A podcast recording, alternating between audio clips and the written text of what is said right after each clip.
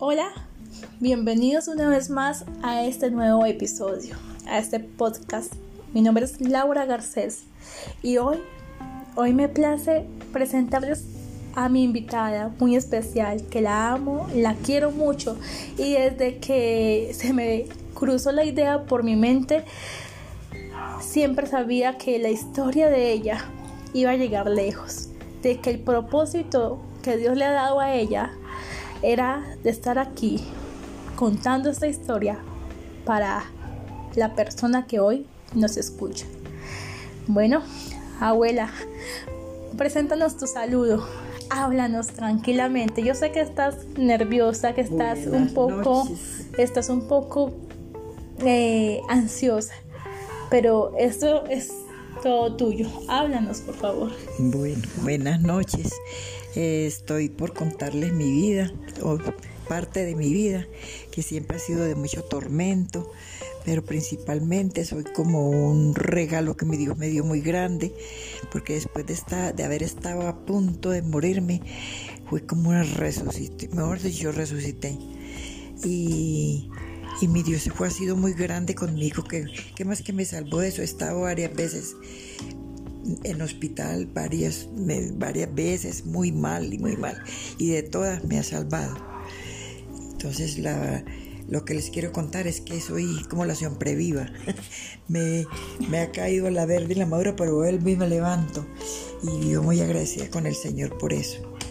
Muy bien, porque me he visto es muy, muy, muy mal. Y este es un regalo de Dios. Bueno, para contextualizarlos un poco, eh, ella ha sido una mujer en la parte de la salud eh, con algunas algunos problemas de salud donde siempre se ha visto ya su vida ahí colgando de un hilo como se dice cotidianamente donde nos ha hecho correr y nos ha hecho mejor dicho nos ha dado el susto, como se dice. Mm, no daban cinco por la vida mía. Los médicos, cuando la veían, eh, y hablo precisamente de ese momento donde todo parecía normal. Era una tarde, aunque yo no estuve ahí presente, pero lo he escuchado de mis otros familiares que estuvieron presentes. Ella estaba muy bien, pero de momento a otro fue como que fue ese baldado de agua fría para todos y mucho más para ella que lo vivía. Eh, ella se enfermó de una manera que la tuvieron que hospitalizar, la tuvieron, tuvieron que intervenir urgentemente, intubada. Duró así como dos meses, ¿cierto Alicia? Así fue. Eso fue. Y en ese momento el hijo mayor estaba también enfermo, delicado de salud. Y las cosas de mi Dios a veces no comprendemos. Y muchas veces se oye personas que dicen, pero ¿por qué si rezábamos, orábamos, no sé, como lo quieras decir, oramos por esa persona y por qué Señor te lo llevas si todavía estaba muy joven para morir, y todavía merecía vivir, ¿por qué se lo lleva? ¿Por qué Señor? Yo digo que con todo respeto no debemos de arremeter así contra Dios porque como dice mi propia abuela, cada uno tiene su día. ¿Cómo es? Para nacer y otros para morir.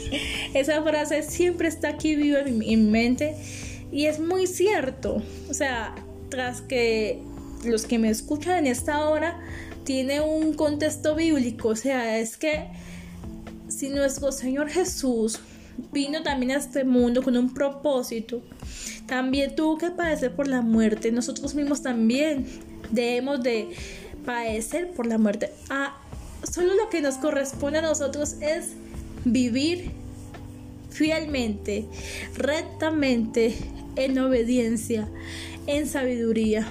Y si, claro, si no la tenemos, si creemos no poder eh, obtenerla, todos estos aspectos en nuestra vida, pues pidámosle a nuestro Dios, ¿cierto? Pidámosle a Dios que nos ayude, que nos dé, que nos capacite. Porque Él es el único que nos da. Amén, así es. Entonces, como les decía, fue en un momento desgarrador, donde se esperaba, el turno era para el hijo mayor de mi abuela, que le dieran una habitación para hospitalizarlo, porque también estaba gravemente de salud. Y en ese momento, mi abuela, también su salud se viene al piso, desmejora, que tocó que los médicos llegaron a la conclusión que había que hospitalizarla y la llegaron a intubar. Y ahí fue cuando empezó nuestro diacrucis. A toda nuestra familia nos puso a temblar, nos puso, mejor dicho, que no sabíamos qué hacer. Ella, en un estado de inconsciencia, no sabía ya que su hijo había fallecido. Y pasaron un mes, dos meses, creo que hasta tres meses, ¿cierto Alicia? Entonces ella despierta sin saber eh, pues cómo estaba la vida prácticamente. Despierta perdida, digámoslo este, en este contexto. Es muy duro tener que darle la noticia a ella, no sabíamos qué hacer. Y Dios es tan bueno que para la gloria de Dios, lo digo en esta hora, el Señor nos ha dado la fortuna, la oportunidad de darle mucha fuerza. De verdad que el Señor ha sido muy bondadoso con ella. De recibir tan duro golpe como es la pérdida de su hijo. Si, y no le tocó ni siquiera despedirse, no sé, Alicia, si quiere continuar contando esta historia porque creo que no me correspondería narrarla. Creo que la idea es que tú con tus palabras nos contaras. No, pues uno me fue tan mal que yo no supe cuándo se murió. Cuando ya me vine a dar cuenta ya tenía días de muerto. Ya no pude más, no, pues casi me enloquezco. Pero esa fue la vida. Perdóname, ¿cómo eh, ¿Cómo fue ese momento? ¿Cómo lo afrontaste? Mm. ¿Qué, ¿Qué, fue lo que, o sea, cuál fue como tu aliciente para, para poder como estar firme en ese momento? Dios. ¿Qué fue lo que tú dijiste en ese momento? ¿O cómo fue ese momento? Cuéntanos un poco. Yo, yo, Señor, dame valor para yo soportar esto porque yo no sabía nada, porque tanto lo entraron a él para, allá para la, para la clínica como a mí me llamaron para la clínica y hasta ahí no supe más. Sí, es que como les decía anteriormente al principio de este podcast, ella, o sea, es que no sé, fue, todo fue tan rápido, Alicia, ¿cierto? Sí, eh, estaba con ella, incluso le estaba, mi abuela misma le estaba dando ánimos a su hijo. Cuando de un momento a otro empezó a decaer su salud y, y empezó como ese terror. ¿O no? Sí, Ave María. Me llamaron allá, me, me, me entraron, me, me trataron y yo no me di cuenta cuando, cuando murió ni cuando nada. Eso es muy horrible. Y después, y después tener que despertar después de, tanto tiempo, ya pues ya haber muerto el hijo. Y despertaste y con, ganas de, de verlo. De saber, de tener una noticia, si, si estaba mejorando. estaba enterrado. Sí. ¿Qué, ¿Qué, sentiste en ese momento? Eh, ¿Qué se podrá sentar, sentir? Una madre que deje el hijo ahí sentadito esperando que ya le iban a adentrar para arriba y, y, ya volver en sí, ya no estaba él sino muerto. Una pregunta, ¿viste la mano de Dios en tu vida en ese momento? María, ¿Sentiste la ayuda de Dios? La ayuda, es que si Dios no ayuda a uno se muere uno, porque el dolor es inmenso, de grande. Es que nadie, nadie se imagina lo que uno sufre cuando ve morir un hijo o cuando le avisan que murió hijo, lo que sea, pero el hijo es el nacer que más duele para mí. ¿Qué consejo le darías a una madre que hoy esté pasando? Ay, no. Consuelo. Ánimo. Porque como lo que Dios manda, así tiene que ser. No es que va a cambiar uno que no me lo vaya a llevar y que lo vaya para la casa, no. Eso está escrito que uno nace y muere. Así Hay que tener paciencia y, y resistencia. y pedirle a Dios mucha, mucha, mucho valor. Eso es de valor. Eso no, no, mejor dicho, uno que ya pasó por eso es que puede contar que eso es tan duro que uno no se imagina cómo es capaz de resistirlo. Eso es muy duro, Así es. muy duro, muy duro. Ay María, eso cree uno que se va a morir es de la angustia. Pero Dios es muy grande y así como nos tenemos que partir hacia Él y con dolor o no dolor, así mismo manda, manda la cura para tener uno es- esa resignación tan bonita que le va dando a uno. Porque eso es una cosa muy horrible. Eso es duro para uno salir de eso. Así es. ¿Cómo no creer en Dios? ¿Cómo no creer en Dios que es el que todo lo hace y todo lo arregla y todo? ¿Eh? Él nos mandó a vivir en este mundo y, y viene por uno también y por las cosas que tenga que llegar acá. Un hijo, por ejemplo, de llevarse un hijo porque así lo quiere él y porque así tiene que ser. Entonces, ¿qué tiene uno que tener? Mucha resistencia, mucho valor, no desesperarse porque todo lo que Dios manda es divino, mandado por la mano de Él. No, y que la confianza en Dios es vital. Ave María. Creo que En Él cuando... es que uno, es que, es que de no estar uno tan lleno de Dios no es capaz de resistir. Eso. Y déjame decirte que eres una mujer muy llena de Dios. Mm. Desde antes de... Bueno, es que creo que nos alargaríamos mucho. Ave María. De verdad La que vida mía ha sido volver a la vida, sea, en este caso mi abuela, que tuvo la oportunidad prácticamente de volver a nacer, Mm. porque es que los médicos no Nadie, daban, nadie creía que no daban nada por ella ya, ya todo estaba, como dicen, o sea, creo que ya está desahuciada, ¿sí? sí, ya. Eh, y ni hablar pues para nosotros recibir ese mensaje de un médico Mm. pero lo bonito en Dios es que no sé cómo hace Dios y, y es algo que es inexplicable, es, es- no sé cómo, cómo explicarlo. Que uno a pesar de recibir estos, estas noticias de los médicos, esos informes tan duros, porque hay, hay unas cosas que son muy duras que uno no alcanza a comprender, Dios le da valor. pero uno siente eso, uno siente la mano poderosa de Sí, Dios. Que le da valor. Y yo no sé si en esta hora tu amigo y amiga que me lee, me nos escuchas, perdón, estás pasando por un momento muy difícil. Quizás también has recibido el mensaje o la noticia de, un médico porque tu mamá está pasando por un momento terrible o tu papá o, o un familiar o porque has tenido la pérdida de alguien.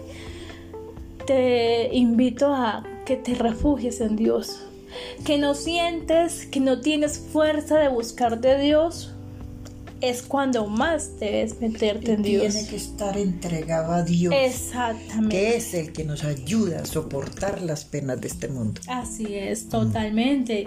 Eh, mm, esta sociedad ha tratado, ha intentado por doquier eh, borrar como esa palabra, esa, esa, esa, esa promesa de Dios de que Él está con nosotros hasta el fin del mundo.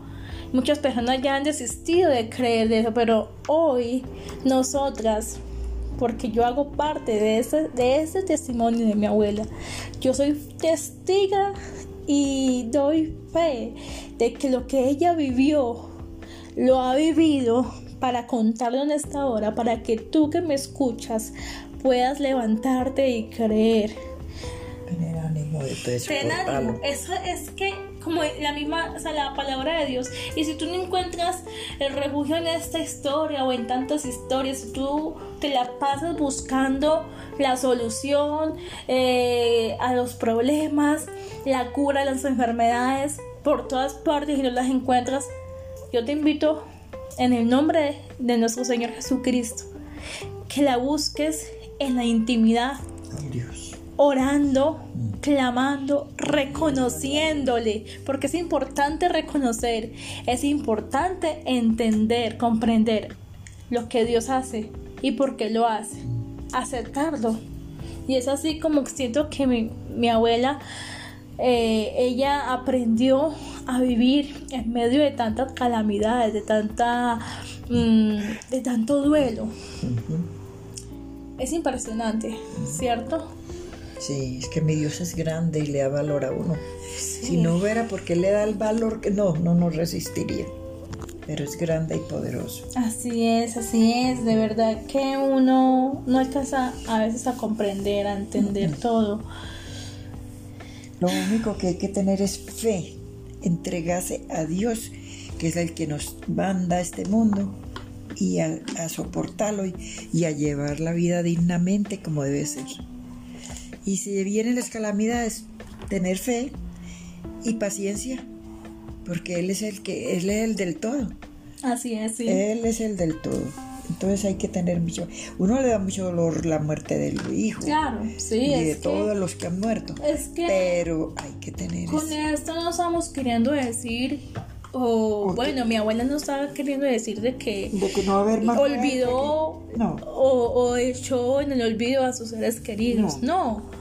Sino que es esa confianza en Dios tan eh, ¿cómo se le podría decir esto? No sé. Se puede decir es que hay que tener la fe el valor y la fe. Para poder como tener como esa plenitud, mm. esa tranquilidad. Todo, todo entregárselo a Dios. Exacto. Y a veces cuando uno está tan confiado en Dios, mm. cuando llega ese momento en que nuestros seres queridos, porque todos, o sea, mi persona, tú que me oyes, tenemos que pasar a la eternidad. Sí, todos. Todos tenemos que morir. No podemos salir corriendo porque es que. Exacto. El día nacer. Lo que tenemos que pedirle a Dios es que nos ayude, que nos dé sabiduría de poder andar conforme a su voluntad. Mm, vivir digno. Que nos, nos haga.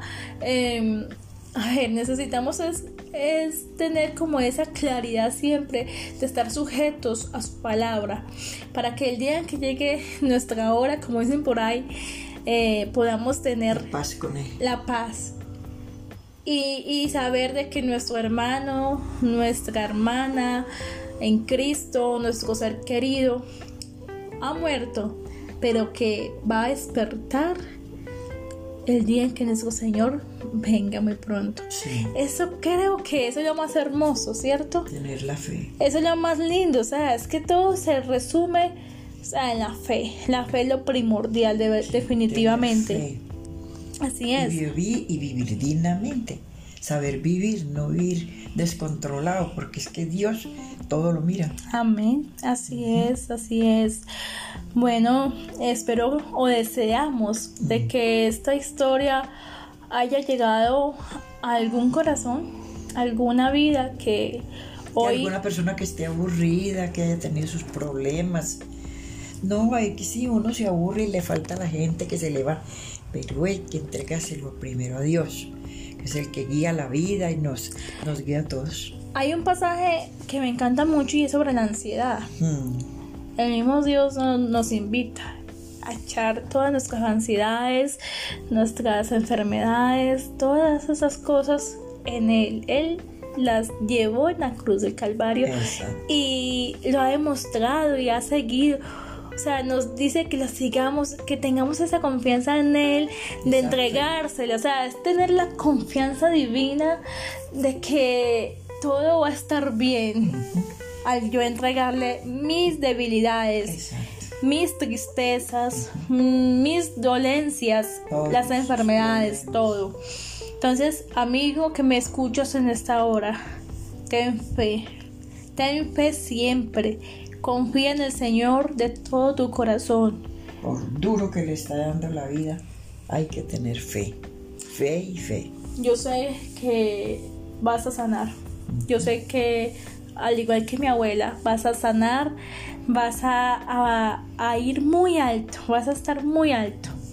Pero si de verdad le entregas tu corazón a Dios, si de verdad tú y yo, mi abuela, reconocemos que el único que tiene el poder y la autoridad es el Dios de la vida, nuestro Señor Jesucristo. Muchas gracias, gracias a mi abuela por compartir, por dejarse usar en esta hora, contando su historia, un poco de su historia porque es larga. es larga. Mm. Gracias por escucharnos. Y bueno, que Dios te bendiga. Hasta un nuevo episodio.